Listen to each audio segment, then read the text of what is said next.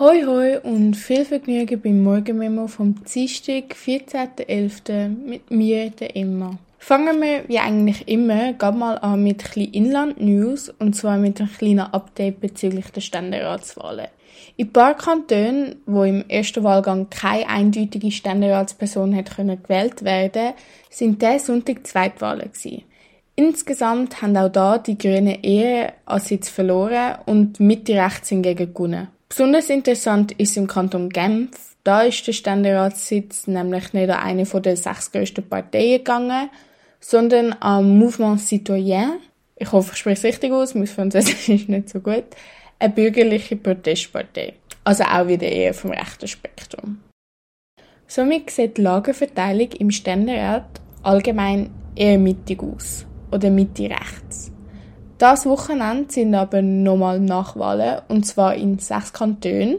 Und einer von denen ist auch der Kanton Zürich. Also, wenn ihr noch nicht gewählt habt, dann macht es doch unbedingt noch heute als letzten Tag brieflich und sonst geht am Wochenende an die Urne. Es ist wirklich nicht viel Mühe. Ihr müsst nur ein kleines Namen auf den Wahlzettel schreiben und das dann abschicken.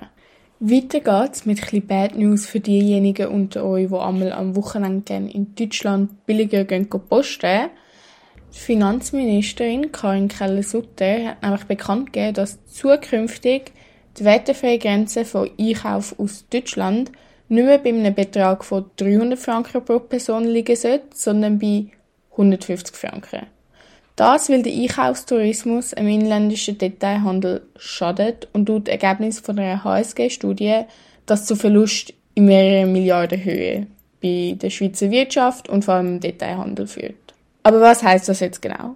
Well, die wertefreie Grenze ist der Betrag, bis zu dem bei Einfuhr von ausländischen Waren noch keine schweizerische Mehrwertsteuer erhoben wird. Die liegt momentan eben bei 300 Franken pro Person pro Tag. Das heißt, rein theoretisch könntest du jeden Tag für 300 Franken im Ausland posten und müsstest keine Mehrwertsteuer zahlen. Jetzt ist aber noch die Frage, was ist die Mehrwertsteuer? Die haben ihr bestimmt auch schon auf eurem Kassenzettel gesehen. Und zwar ist das eine staatliche Steuer, die erhoben wird bei jeglicher Art von Verbrauch oder Konsumation von einem Gut. Und obviously ist die schweizerische Mehrwertsteuer noch nicht verrechnet, wenn du im Ausland oder besser gesagt in Deutschland gehst posten. Das bis zu einem Betrag von eben diesen 300 Franken. Gegenstimmen zu der Senkung der wertefreien Grenze meinen, das hilft nichts gegen Einkaufstourismus, weil die Menschen dann einfach öfters gehen über die Grenze posten. Plus die Senkung der wertefreien Grenze ist einfach ein riesiger bürokratischer Aufwand. Die Studie von der Uni St. Gallen hingegen kommt zum Schluss, dass bei einer Senkung der wertefreien Grenze der Einkaufstourismus nennenswert zurückgehen würde. So oder so geht's noch ein bisschen, bis da irgendwas handfest in Kraft tritt und ihr könnt alle gerne noch weiterhin 300 Franken pro Tag wertefrei in Deutschland ausgeben, wenn ihr das wollt und das Geld dazu habt. So, und jetzt zum Ausland, um genauer zu sein zu der UK. Da ist heute einiges passiert. Und zwar ist heute Morgen die Innenministerin Suella Braverman vom Premierminister Rishi Sunak aus ihrem Amt entlassen worden. Das, weil die Braverman in den letzten Tagen vermehrt paar stark rechtsnationale Statements rausgehauen hat. Und mit dem eher für innere Unruhe gesorgt hat als für Ruhe. Eher überraschend ist dann hingegen dass ausgerechnet David Cameron Yep, das ist genau der, der zu sehr großem Anteil mitverantwortlich ist, dass die UK jetzt nicht mehr EU ist, neuer Außenminister wird. Jetzt fragt ihr euch vielleicht, hä, wieso kann der Premierminister, also der Rishi Sunak, so random Politikerinnen entlassen? Und vor allem, warum macht er das? Der Premierminister in der UK hat nämlich die Macht, sein Kabinett, also Regierungsposten, selber besetzen und kann die aber auch wieder entlassen.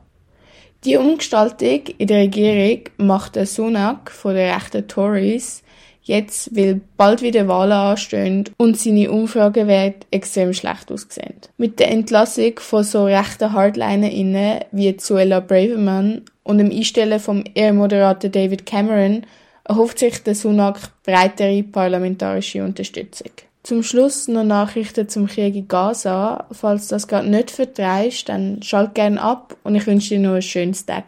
Bis morgen. In Gaza ist die zivile Notlage wegen dem Krieg weiterhin enorm. Da muss das Al-Shifa-Spital im Norden von Gaza mangels Medikament, Strom und Wasser laut der WHO bald den Betrieb einstellen.